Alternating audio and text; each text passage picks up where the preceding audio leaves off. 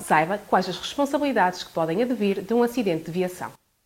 Há lugar à obrigação de indemnizar sempre que se verifique a existência de um dano e, resultante desse dano, haja prejuízo para alguém. Para que exista a obrigação de indemnizar os danos provocados, ter-se-á de provar que o condutor agiu com dolo ou mera culpa, que violou ilicitamente o direito de outrem ou qualquer disposição legal destinada a proteger interesses alheios. Quando um condutor segue em excesso de velocidade, podemos concluir que esse condutor pratica um comportamento ilícito e causador de dano, pois viola regras e normas do Código da Estrada.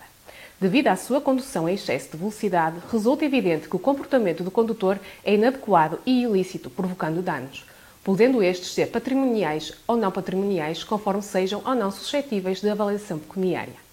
Na medida em que o condutor possui um contrato de seguro, será a seguradora quem deve responder por todos os danos provocados, por força da transferência da responsabilidade civil decorrente do contrato de seguro. Se tiver alguma dúvida ou questão, deixe o seu comentário.